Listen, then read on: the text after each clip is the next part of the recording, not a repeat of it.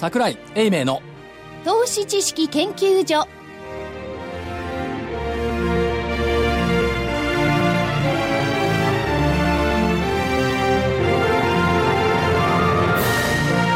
皆さんこんにちは。こんにちは。じゃあ桜井英明の投資知識研究所の時間です。本日も桜井所長。桜井でございます。しばらくちゃんとスタジオにいます。みたいね。はい正木隊長はい正木です。こんにちは。よろしくお願いします。そして福井主任研究員。こんにちは、福井です。そして研究員見習いの金内でお送りいたします。いつから見らないだったの、えー今日からですいいよ見らないとって。先週か。見らないいらないでしょ。自虐的なもん言葉いらないと思う、大丈夫。自虐的。大丈夫ですか？大丈夫。です、だいぶ多分本人は研究員見見習習いと思ってな。いと思う。アナリスト研究員でも言ったらどう？なんかね。さて 日経平均株価がえー、木曜日の段階で2万飛び551円46銭78円88銭高と10連投27年ぶりということで木曜日は盛り上がりましたけれども。盛り上がりましたというよりもなんか市場の論調が随分楽観的になってきましたね。楽観的うん、昨日、昨日とか水曜日のコメント見てたら、水曜日って全場マイナスだったんですよ。はいで、まあ5番プラスになって9連投になって、まあで、と10連投木曜日につながったんですが、水曜日のコメント見てたら、連投記録はつないだ。しかし、前場はマイナス圏での推移が多かった。値下がり銘柄も多かった。こっから、程よくガス抜きができた。いや、このね、ちょっと上げのなん、上げのちょっと物足りなさを程よくガス抜きができたと言えるぐらいに、なんか市場心理は高くなってきた。それから、10連投への視界は良好だ。ダービーじゃないんだから。これ、これはね、スポーツ紙の見出しですよ。になってきちゃったって言ったところですね。どこのあれですか？まさか経済専門誌じゃないです違うよね違う、経済専門誌はそういうことを書かないと思いますよ。ですよね視界は良好だ10と。連投といえば本当にね、もう、絶えて久しくなかったわけですからね。27年ね、ぶりです、ね27年ぶりですからね。ちなみに1986年8月7日から20日。懐かしいこれね、で、当時の日経平均18,936円。ああそうですかこれ新高値当時の。で、えー87年10月が、翌年がブラックマンデーでしたから、ブラックマンデーの前まで遡ったと。いうことですよね。で、正木さんはまあもう還暦過ぎてるからご記憶に深いと思いますが、い当時買われていたど真ん中。鉄鋼株価がどんどん買われてまいや、すテイクオムさん、東電東ガス。東電東ガスも含めて、あのテーマとしてウォーターフロントっていう言葉がもちろん、流行った時もちろん、ウォーターフロントだったですね。ですよ。で、まあ、東電、東電を信用で買え、みたいなね、テクニカルアナリストもいましたけども、確かに1500円から9000円までいったのかな。ですね、1500円から9000円？はい。すごいでしょ電力株ですよ。東京電力ですよ。でも今も東京電力結構にぎわってますよね。で、そ、それはね、だからまあ、電力もいろいろその、電力料金下げるだとか、原発、仙台原発再稼働とかい。ろいろ言われてるんですが、87年当時に買われた中心、今言いましたっけ？東電東ガス IHI 川鉄。ああ IHI だから今の JFE ウォー。ターフロント、全部あのこの東京湾岸にたくさん工場を持ってられてそういう会社が多かったですよねはい。だから東京湾岸に地図を持って見に行った大手証券会社の支店長たちっていう。ありましたね本当に言ってましたから言ねっ。てましたね野村証券が仕掛けたんですもんね。そう、な、なんで大手だとぶち上げてね。で急列車を作ってね、ね日本中みんな踊りましたよね。豊洲に土地持ってるから石川島だ。そうです東京ガスだ。全然関係なかったと思うんですけど、ね、で、えーっと、買っていたのは誰か。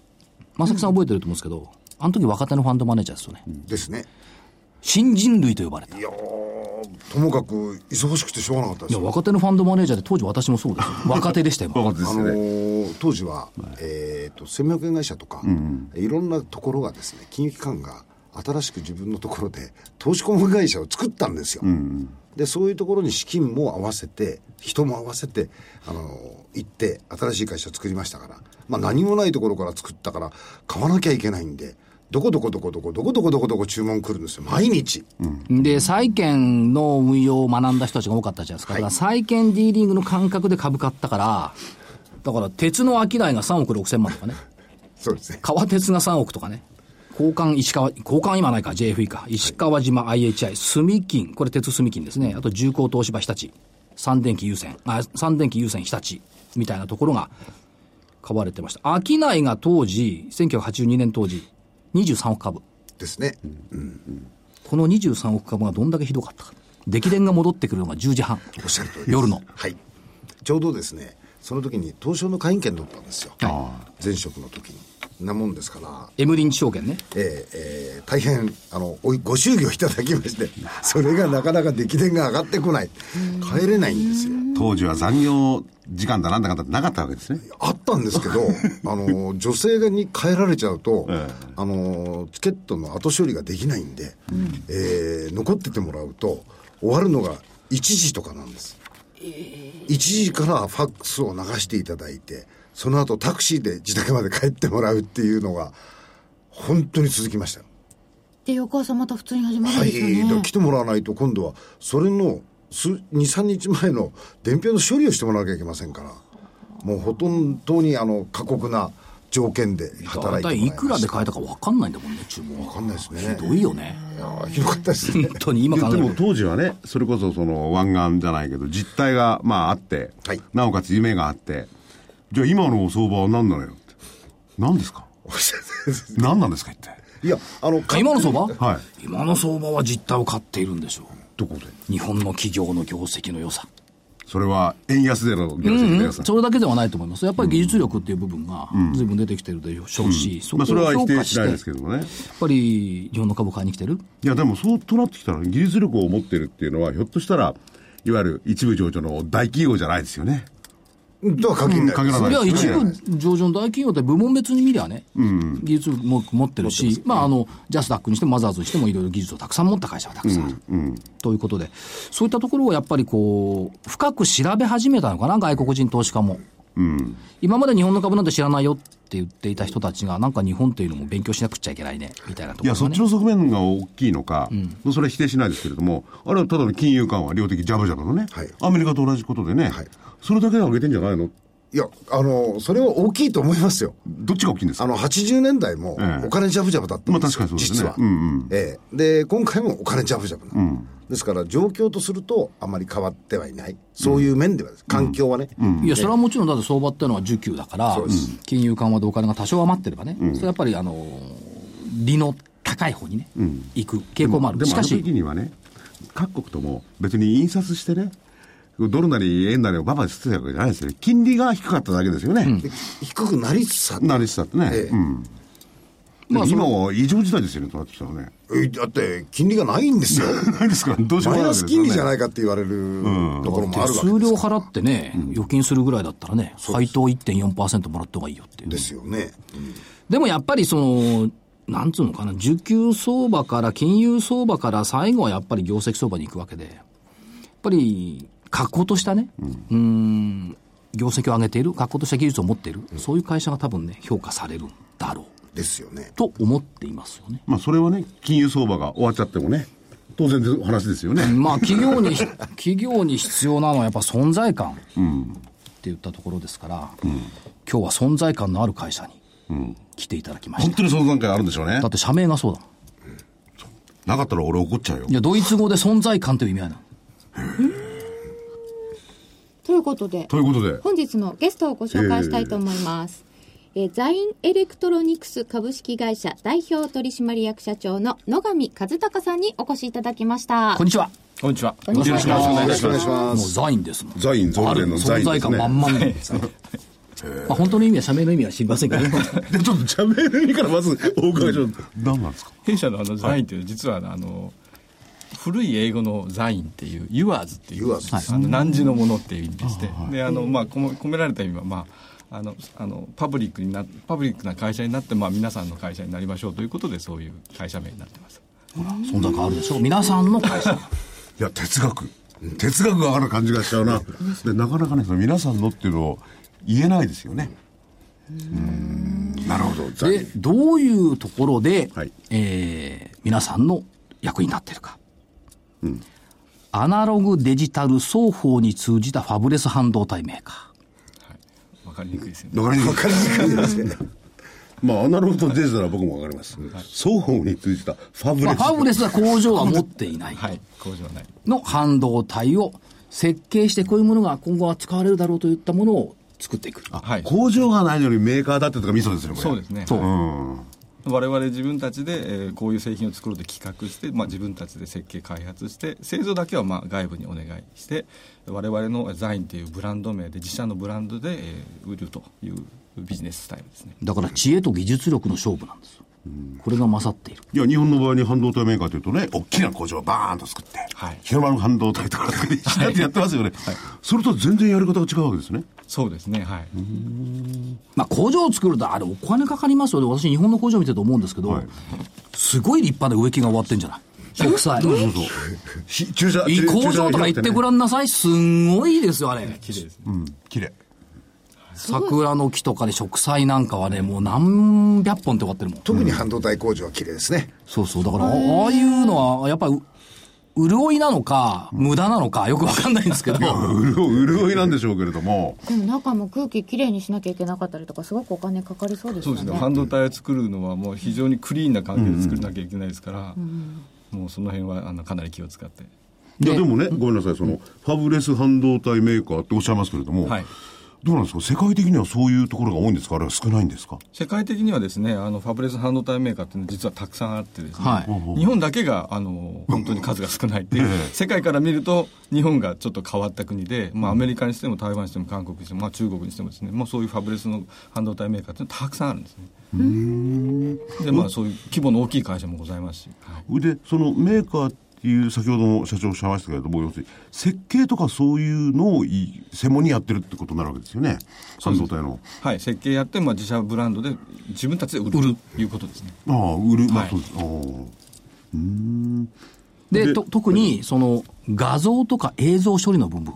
そうですねこれに強みがあるってはいこと、ですよね。弊社の技術は、まあ、あの特にまあ高解像度あの最近ですと 4K テレビとかですね、あるいはフル HD とか割と解像度の高い、えー画像映像の信号をですね高速にやり取りするというところで、まあ、なかなかあの一般のあのテレビを買われるお客様からは見えないんですけど、テレビの中の、えー中で使われているというような技術です。はいだから 4K テレビ買っても、ああ、ここがザインさんだとは分かんな い。残念ながらね。しかし我々ね、えー例えば 4K とかその画像に関しては日本っていうのは相当先端を行ってる。はいそうすると、ザインさんのがないと先端に行けないんですかね。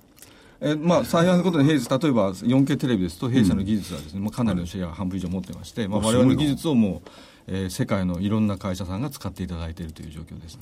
だからザインさんがいたことによって日本の 4K テレビ開発は進んだと。言っても過言ではないわけです。で、しかもこれね、テレビって言ってるんですが、他の用途のが産業用とかそういう別のテレビ以外の用途のが多い感じするんですけど。そうですね。あの最近ですとあの産業機器の分野の方が実は売り上げが多くてですねあの OA 機器ですね。あのオフィスにあるコピー機とか複合機の中で使われてたりとかあるいは、えー監視カメラの中の画像のデータを送ったりとか、あるいはまあ実はもうちょっと違うところでアミューズメント、まあ、パチンコパチスロとかですね。そういうところでもこう液晶で、まあ、かなりの綺麗な画像っていうのを要求されますのでそういうところで使っていただいたりとか。あとは遠隔医療とかね。あこういったところも使われ始めて。精密なそれこそ相当すごい画像じゃないと無理なんで,、でそれはザインさんの技術がないとできないわけだそうです。大大半がザインさんの技術。となっているのと、あとよく最近見かけるのは車ですよね。はい車のその電子ミラーとか、はいドライブレコーダー。はいこのあたりもやっぱり御社の技術。そうですね。はいはい。弊社はまああのまあもともとテレビ中心にやってたんですけども、まあそういうえー分野を広げていこうというところで最近はあの車載の方に注力してまして、でまあちょうど車がたくさんあの液晶が入ったりとかあるいはカメラをたくさん乗っけたりとかしてますので、画像データをやり取りしているようなあ機会が増えてますので、我々にとってもビジネスチャンスということで今注力してやってます。あとモバイル。はい、モバイル。これも映像を使うとそうですね。いうことです。モバイル向けにはですね、あの一つ、えー、とイイメージシグナルプロセッサーというふうに弊社の製品言ってますけれども、はい要はあのモバイルでカメラ絶対ついてますけどカメラの画像をですねよりきれいにして、えー処理して出すようなあチップをやってます。画像処理用 LSI ってやつ。じゃあスマホの中とかに入ってるスマホの中に入ってます。のこの人これ開けたら入ってる。そうそう。画像綺麗にするんだよ。決して綺麗に映るわけじゃない。を綺麗にするじゃない。画像も綺麗にする。画像綺麗にするんだよ。そこは注意してはい。だからこう克明に違うところでも出ちゃうんだよで彼女さんないけどね 4K テレビなんて迷惑な話ですよねシワ出ちゃって全部迷惑な話じゃないです今でもね、私も両方やってますけど、今でも出るよ。自分で自分見たらシワ多いなと思うもん。でもその車に搭載するものにしろ、はい。今車みんなそういう IT ってですか、はい。入っててすごいじゃないですか、はい。あの量にしろ何にしろ、はい。あるいはそのこの携帯の中でそういうものにしろ、はい。相当小さいものを作る技術があるわけですか？小さいっていうのか。そうですね。あの馬力じゃないものを。ええかなり小さくあ例えばスマートフォン用ですとかなり小さいものが必要とされますので、弊社のものだったら3.8ミリ角ぐらいの小さいものでそういう処理をしたりしてます。3.8ミリ角ですよ。さて8ミリ角ですよね。この小指の爪のちょいぐらいですね。これですよね。はい。そその中でそのすごい画像を作るなんかが入ってるわけですね。その3.8ミリの。中で、はい。いろいろその、まあ、特に最近スマートフォンですと、はい。こう売りがこう綺麗な画像が撮れるとか、あるいはビデオが綺麗に撮れるっていうところが売りになりますので、まあ、そういうところをです、まあ、あのお客様から要求されていかに綺麗なあの写真が撮れるかとかいかに綺麗にビデオが撮れるかというようなところを一生懸命えー対応させていただいて海外の携帯電話メーカー、携帯電話なんか、今日だったかな、日経新聞全面広告でこの携帯で撮りましたってしょっちゅう出してますよね。出してますところでちょっと専門的な話になって失礼なんですけれども、その画像をきれいに撮るっていうのは、どどうしたらきれいに撮るし、どういう技術が必要なんですかその 3. 点何ミリの中にこの。はい、あのあのいくつか技術があるんですけど一番ベーシックなところはですね実はそのカメラの、えー携帯のカメラっていうのはどうしてもあの少し傷が入ったりするんですよね。でそのレンレンズレンレンズとかあるいはその画素がちょっとああの傷があったりとかしますのでそれをきれいにそういう傷を見えないように処理してきれいにしたりとか、まあ、それ一番ベーシックなところなんですけどそれ以外その次にですね今度撮った写真がやはりこうなんてお客様でこういう色合いの写真にしてほしいってあるんですよ。その色の調整っていうのは、あの画質調整って言いますか、こういう色が出るように調整してほしいっていうのがありありましてそれを一生懸命ソフトウェアでファームウェアって言ってますけどもそれでこうお客さんの好みの色になるように調整するんですね。スさらそこまで要求するんですね、そうですただまあスマホですとやっぱ綺麗な写真が撮れますので非常に売りになりますのでお客様の方ももう綺麗なものを欲しいと。あとさらにはですね弊社の、えー技術でですねあのまあ切り補正って言ったりするとあるんですけれどもこうちょっと霧がかかったようなところをよりちょっときれいにしたりっていう技術があってですね。これは実はあの PM2.5 がちょっとまあ騒がれた時に弊社その技術持ってましたんで、北京で PM2.5 でガスっててもちょより綺麗な写真が撮れます。れる。それすごいですね。はい、そうすると結構あの受けは良かったですね。何が本物なんだってことになりますね。いや、撮ったものが本物なんですか変わらないでしょ、見合い写真見ていや見合い写真見ないないから、それ、ちょっと、ちょっと、違う。それは。写真あよかったよかった。よかったそれはなんかアナログ的な考えだ。あそう。でもそういうのって、例えば霧があってもちゃんと撮るとか、そういう技術ってやっぱ必要ですもんね。そうですね、ええ。あのもともとそれはでご要求はですねスマートフォンではなくて車の方からドライブレコーダーでちょっとこう霧がかかった時により前の車のナンバープレートがよりくっきり撮りたいという要求があって、そのために開発してたんですけども、まあ、それがこう PM2.5 で、えーそちらにも使えるぞっていう話で、理由は本当こういうちっちきっちりした理由であって、お見合い写真なんて普通誰も想像しないと思う。危ないリスクがあるなと思って今おっしゃったのがその 3. 点何ミリに入ってるわけではないんでしょうけれどもとにかくその 3. 点何ミリ角の中でそういうことを全て処理できる技術があるわけですかそうですね、はいすごいなこれすごい。へえだ当然ながら、そのセキュリティカメラなんかでも、霧がかかってたら誰がいるか分かんないから、やっそうですね。ぱクリアに撮らなきゃいけないです。よ。泥棒やりたい放題ですよね。やりたい方だ そうだけど。ちょっと、かすってるから。今日だよなんつってそれから暗かったらダメでしょ？そうですね。そうですまあまあそうですね。ですよね、ガスよりかも暗いところでもって、より鮮明に映るっていうのはやっぱりすごいセキュリティ上は大事なことですよ。あと意外と我々気がつかないと思うんですが、ノイズをこう除くっていう、はいありますね、これも重要なんですよね。そうですね。あの写真撮った時に、えーノイズをですね、まあ、拡大していきますとこう色のノイズっていいますか色がちょっとぱらついたりっていうのがありますので、まあ、それをいかにきれいにあのするかとかいうのもあの大事な技術ですね。で今お伺いしてると要するに我々が画像とかそういうのでもう大体利用分野っていうのはこう見えてきたんですけれどもやっぱりそれだけの技術を持ってるといわゆる画像っていうのはいろんなところに使われるんで利用分野っていうのは今おっしゃった車載だなんだかんだ以外にいろいろ広がってくるんでしょうね。そうですね。あの、まあ、弊社今注力する4つの分野ということでもともとのあのテレビ民生とあとは、まあ、スマートフォンのモバイルで、それ以外にですね、まあ、産業機器とさらに車載ですね、車ですね。で実はまあ先ほども言いましたように同じ技術を必 実は必要とされてたりするんですね、あのより少ない配線音数で画像を伝えたいとか、よりあの綺麗な画像にしたいとか、実は共通だったりしますので、まあ、同じ技術を使って、いろんな分野で、えーやっていこうとしてます。そそれだけの技術を持ってる会社っていうのは、日本はまあ別にしても世界的にあるんですか？やっぱ数数は少ないですね、はい。でも主要取引先で見ていくと、もうどなたも知っている国内外の会社ばっかし。あ、ここに書いてあるけど、はい知ってますね、僕も。まあ日本、ヨーロッパ、それから中国、台湾、韓国と合わせると、まあどの名前聞いてもほとんど知ってる会社ですよね。みんな使ってるんだ。まあ、大手の会社さんに使っていただいてますんで。4K で50%近いって言ったらすごいですよやっぱり、うん。我々がほら目にするのはこういう会社さんのものばっかりですけど実は中核に入ってる製品はねザインさんのだ。だから日本のコード番号で言えば6500番台、6700番台、7700番台ぐらいがね、入ってきてますよ。あ、そうだな。いわゆる大手ですよね。それからこ今期、通期でいくと、売上高もというか、その堅調な業績推移っていうふうに考えてると、そういう見方でよろしいですか？そうですね、はい。今のところは予算通りという状況です。はい。ということです。堅調に推移してきているといったところですね。どうでしょう？あの、アミューズメントとかセキュリティカメラ、この辺が今期は伸びてきてるのかなという感じがするんですが、その辺はいかがですか？そうですね。あの徐々に伸びてきてます。あのセキュリティカメラもあの徐々に伸びてきてますし、まあ、だんだんこう、えー、とバランスが取れてきて、えー産業機器の中でもバランスが取れてきつつあるのかなというふうに感じてます、のちなみに今期通期売上高27.6%増。すごいな。営業利益89.8%増、えいやええじゃなくて、?9.8? はい、嘘言ってないですよ。嘘嘘なんて誰も言ってないですよ。はいで、事務機器、アミューズメント、セキュリティカメラをはじめ産業用機器向け BIZ を開拓、テレビは 4K に注力、8K を視野に技術開発をしていく、そうですね。はい、でこれ早く 8K が始まってきてくれた方がいいんですよねそうですでも利益率 4K 高いんでしょ？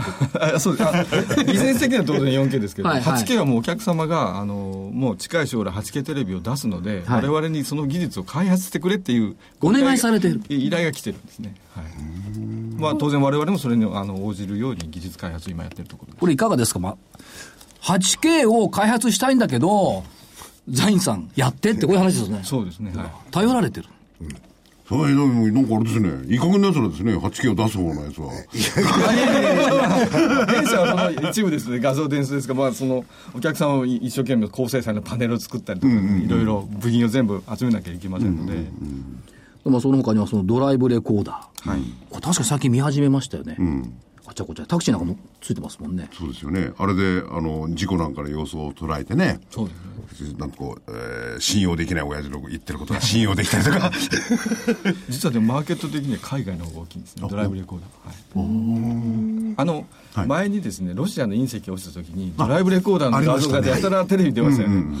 ということで、実はロシアなんか結構、ロシアも含めて海外の方が実は結構、あのさあの使っていらっしゃる方が多いっていう感じです。まあ、あれなんかも一種のセキュリティみたいなもんですよね。うん。へー。で、でもセキュリティとアミューズメント、ジム、ほとんどの分野をこうカバーしちゃってますね。そうですね、まあ、いろいろ広いかあのレンジをカバーして、させていただいてます。これだからいっつもこう次の次のということを考えてるってことですか？御社の社内においては。そうですね、あの先端は先あの 8K がまあ典型的ですけども、次、もうさらに速いスピードで送るっていうのを当然やりながら、かつあのすでに先ほど言いましたけど、す開発した製品をよりあの広い分野で使おうということもあの考えています。ということで、あの実はまあ当然あの、えー弊社の技術、V-by1HS っていう技術なんですけど、4K テレビ採用していただいてますけど、最初は 4K テレビなんですけど、先ほど言いましたように、それがドライブレコーダーで使われたりとか、あるいは監視カメラで使われたりとか。でそれはベースにあるところがより少ない本数であのより高解像度のデータを送りたいという共通の要ご要求があってですね、はいそれを満たして分野を広げていっているということですだからザインさんにお願いすると、機器のコストも下がってくるし、そね。れから開発の過程の数も下がってくる、大幅削減できる、ここは魅力なんでしょうね、ユーザーにとってみると。ねはい。頼んだら工点、工数は増えちゃうし、じゃなくて逆ですもんね。ということで言って、まあ今いろいろおお話を伺いましたけども、結構この技術のあるところって、高いく売れるじゃないですか。はい。一方でその、例えば中国なんていうマーケットを考えると、これ低価格のマーケットですが、この辺の戦略ってどんな感じですか？えー中国はあの、まあ、日本の何倍もマーケットサイズありますので、はい。えー当然あのよりコストローあのコスト競争厳しいところもありますけど、えーマーケットがそれ分大きいですので、はい。そういうところもありますけどちゃんと買高く買っていただけるお客さんもいらっしゃいましてですね実は、えー日本と比べてのそれほど、まあ、あのトータルのデータとししてみるとそれほど低コストのマーケットではないんですね。あ、なるほど。しっかり要するにいろんな分野のお客さんをカバーしていけばあの低コストの競争だけのマーケットではないというなるほど。ところをお客さんつかま,、えーじゃ捕まえられるというところ我々の認識がちょっと違ってた。それよりも以前にですね、例えば、売上高から言ったら、はい。あの、こう、国別のシェアってのはどの辺が多いんですか？日本がやっぱり、日本が今まだ、えー、3分の2が日本ですね。海外が3分の1ですね。まあ、弊社、まあ、より、あのー成長するためにということで、より海外に、えー出ていこうということを今やっています。で、まあ、そのために90あ2012年13年と、えー中国に、えーオフィスを開いてですね、ええ。今は海外韓国と台湾はもともとセールスオフィスありましたけれども、中国にもそういうセールスオフィスを今は深センと上海の方にあ持ってまして、まあ、より、えー中国の中で攪拌しようとしているところですね。要するに世界の今のところはね、いくら人件費が高くなったと言っても、製造工場みたいなもんですよ、中国がね。ねそこに行ってこれを入れてもらえればいいですよね。そうですねはいでさらに中国で売るために実はまあ世界的にもうあの設計から量産までの水平分業っていいますか役割分担がありまして、実は大元の設計はアメリカでやってたりとか、大元の設計はヨーロッパでやってたりするんですね、で実は量産は中国ですけどもちゃんと中国で売るためにはその最初のあのところ設計のところからちゃんと我々の製品を使っていただけるようにあの、えーデザインしていただかなきゃいけませんので、実はアメリカとかヨーロッパにも、ねまあ、オフィスはないですけども、足しげく通ってですねお客さんをサポートしてそういうレファレンスデザインというふうに言ってますけれどもきあのベースになる設計を我々の製品を使ってやってくださいという活動もしています。最初からこの半導体が入るという設計をしてもらわなきゃいけないんですね。だからスタートから終わりまで。そうです。ねはい個別でいくとどうでしょう、モバイルっていう分野、はい。これまだ我々考えているスマホなんか伸びてると思うんですけども、はい。モバイル分野の戦略ってどんな感じでお考えになってるんですか？モバイル分野の戦略はですね、弊社の製品で言いますと先ほど言いましたああのイメージシグナルプロセッサーという、はい。そういうカメラをですね、きれいに、えーデータをあ写真をきれいに撮るようなところですので、まあそこで一生懸命今は、えーあ日本のお客様もサポートしますし、あとは中国のお客様にもアプローチをして、えー採用していただいたりしているところですね。ただしこの分野は競争むちゃくちゃ厳しいですね。厳しい、はい。はい それはも切磋琢磨してやってるところだと。う はい。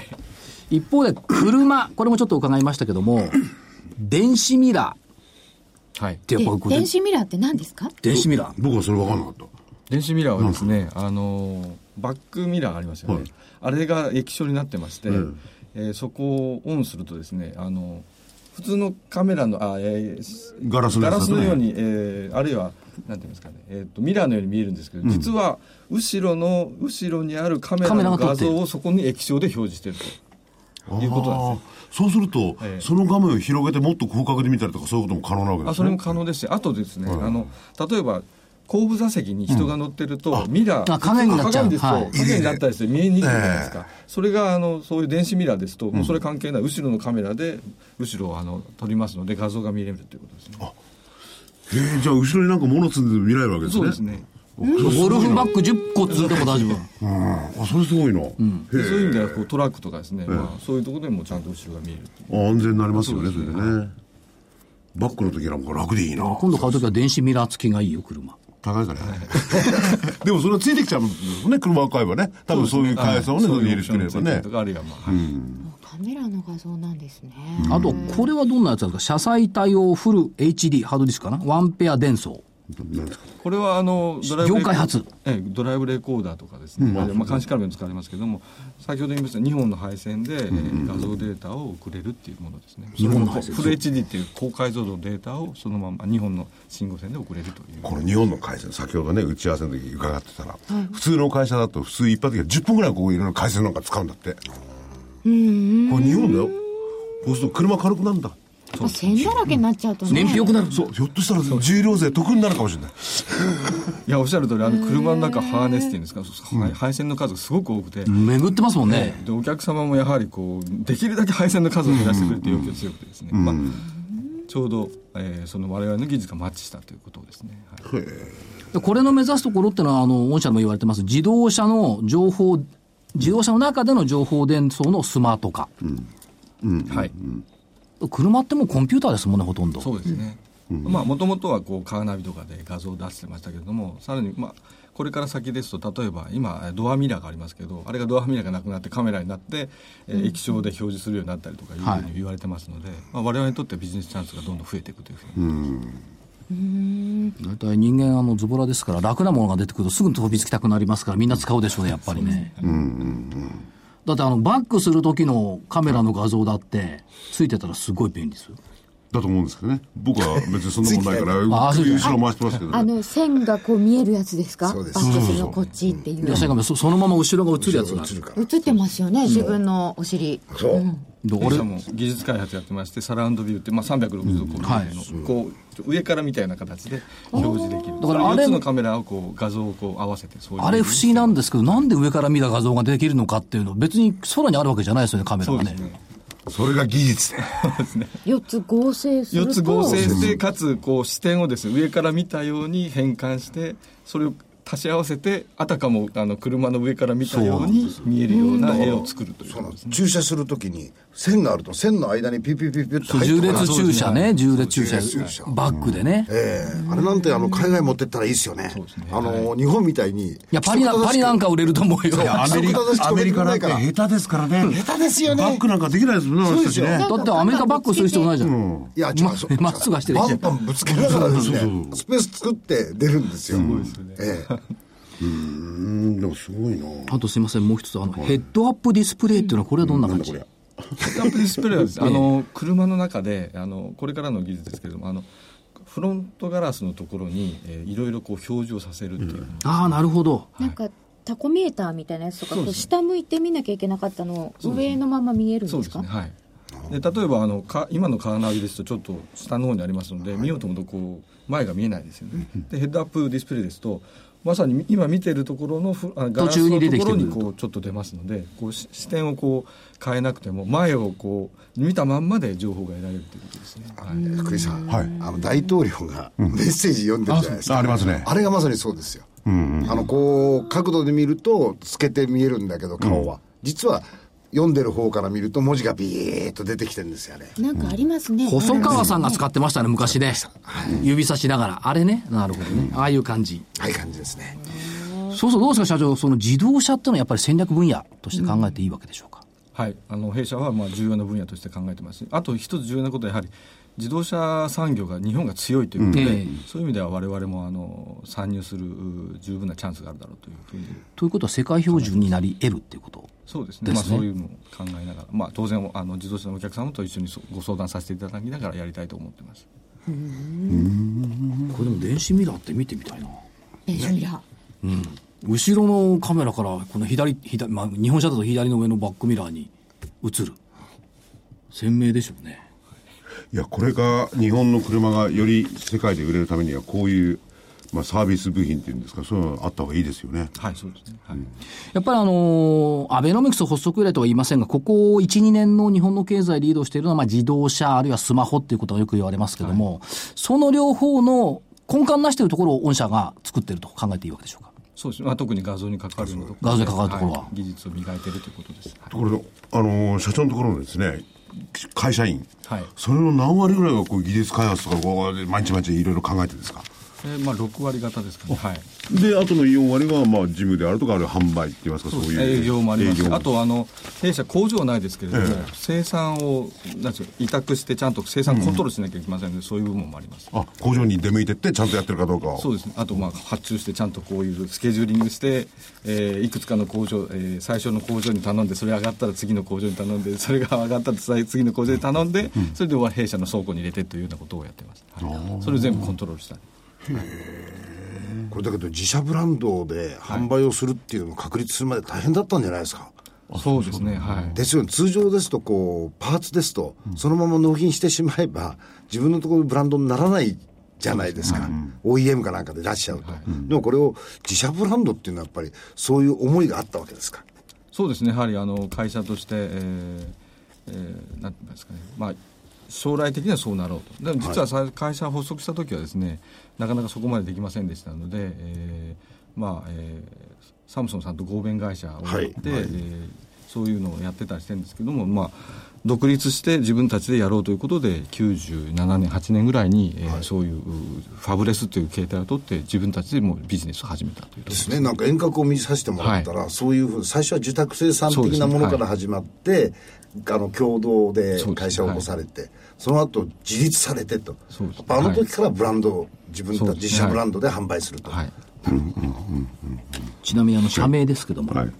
大文字の TH、小文字の INE、私が言ったドイツ語の方は SEIN ですからねちょっと違うああそういうこと財とそれの財はね。THINE これはね、発音しにくいな、このまんま。ローマ字で、パッとローマ字で、英語見せされたら。そうですね。うんしにくいね。でもこれは英語のこ古語みたいな。ここですね。シェイクスピア・イングリッシュみたいな。はい。格調高いでもあの、アメリカ人とかイギリス人はちゃんと読めますか？ざっとで発音できますか？そうですよね。割と御社は「シンですか?」って。ななんて発音するんですか「シンですか?」いやザインですって。だから源氏物語読めないのと一緒ですよそれなんかざまみろって感じになりますね。いずれの本時にかって言われてもねなんだろうみたいな。これはシェイクスピアから来てるっていうのをやったらもうすごいほっと思うんじゃないですか、瞬間的に重いね。ますよ。あとこれ人人っていう字と資本の詩資源の詩豊かに燃える。はい。人燃ゆるところ。これはいい言葉ですね御社はい、そうですね。あの、ファウンダーである飯塚がですね、あの、まあ、ひ人と、えーリソースで豊かに回して、まあ、えー社会に貢献しようということで、そういう人種放念っていう、えーまあ、造語ですけれども、えーそれを、まあ、会社の、えー言葉として使っております。やっぱり全社員燃えておられるんですか？そうですね。燃え尽きないようにしなきゃいけない。はい。社長もあの技術畑の方でいらっしゃるそうですね。私もずっと半導体の設計をやってました。はい。あとテーマであるのがあの直近の報告書なんか見ているとリグローということがはい言われてます、これの意味合いってどういったところになるんでしょうか？リグローはですね、あの、文字で言うと再成長で、再がリで、まあ、はい。リグローはあの成長ということで、えー実はあの、弊社、えー一番ピークの時は200億超えるぐらいの売り上げあって、まあ、それからちょっと下がってきて、今はまあ、えー40億、あ今年47億ぐらいなんですけれども、えーまあ、そもう一度その再成長して、えーかつての一番良、えー良かった時期、まあ、それは営業利益で25億なんですけれども、えーそれを目指して、2016年にそういうターゲットを、えー目指してやりましょうということで、えー、3か年計画で、えー14年から3か年でやってます。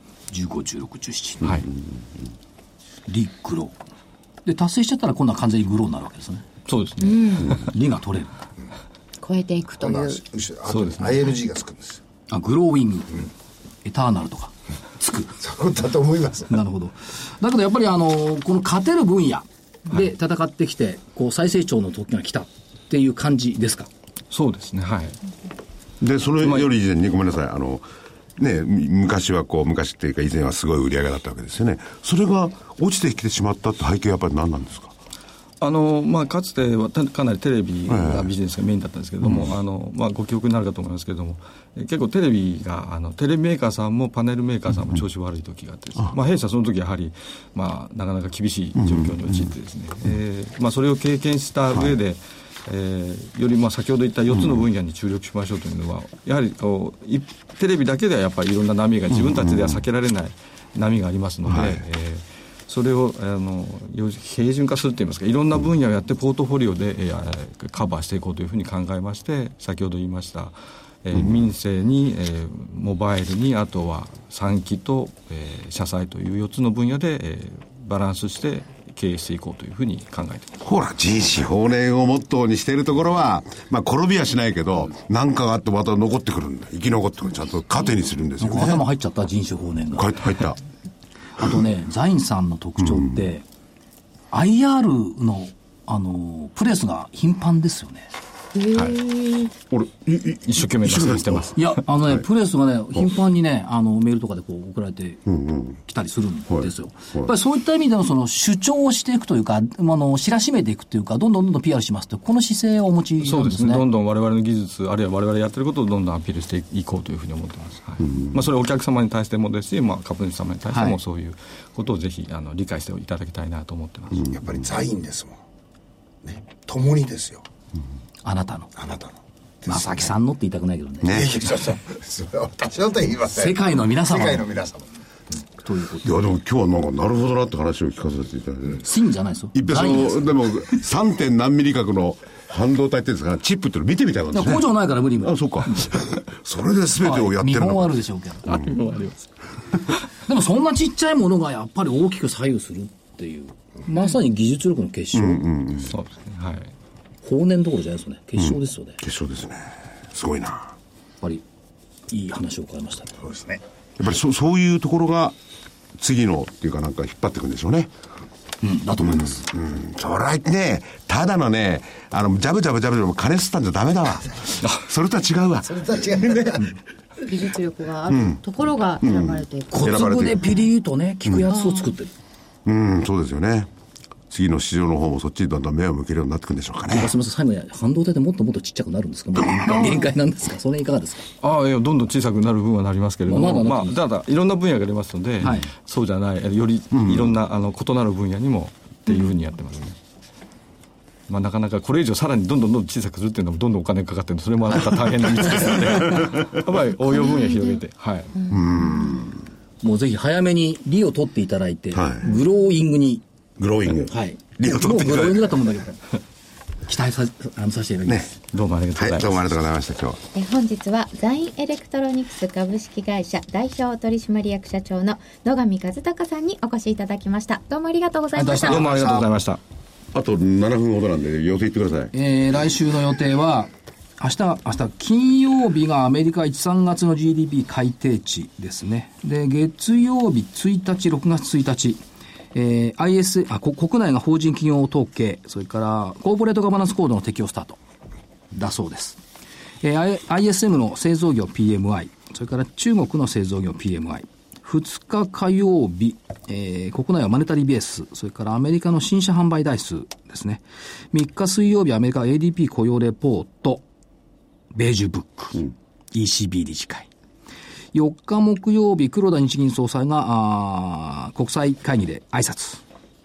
5日金曜日、景気動向指数と雇用統計だそうですから、まあ雇用統計を睨んだ動きですから、来週はまた。ECB 理事会なんかもギリシャ問題がいろいろ結構来るんじゃないかな。あえて、ギリシャは、はいえーもう視野から外しました。そんな。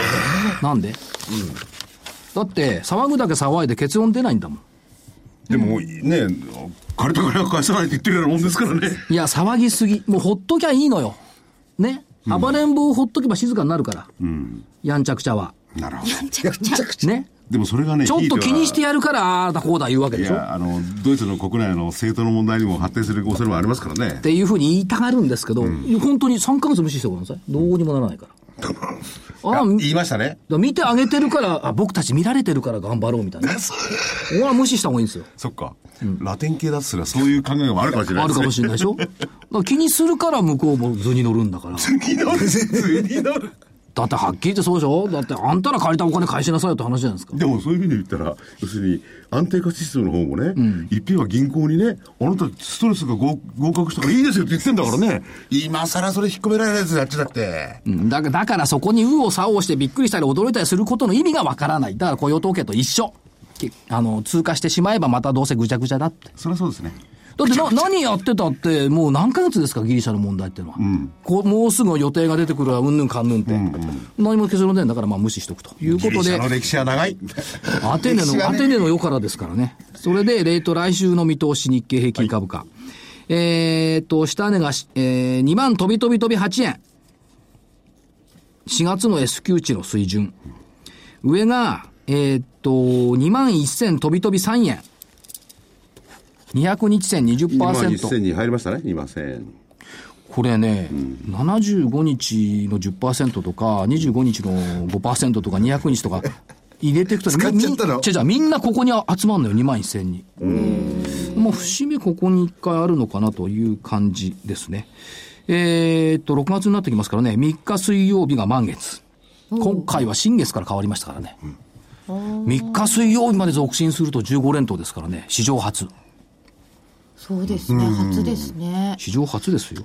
いや、15連投ってすごいで。ねえ3週間上げっぱなしですよ。ねえ、円もどこまで安くなるのかってのはありますけどね。だから生まれてから見たことのないものが登登場してくるといったところです。以上、予定と見通しでした。はい。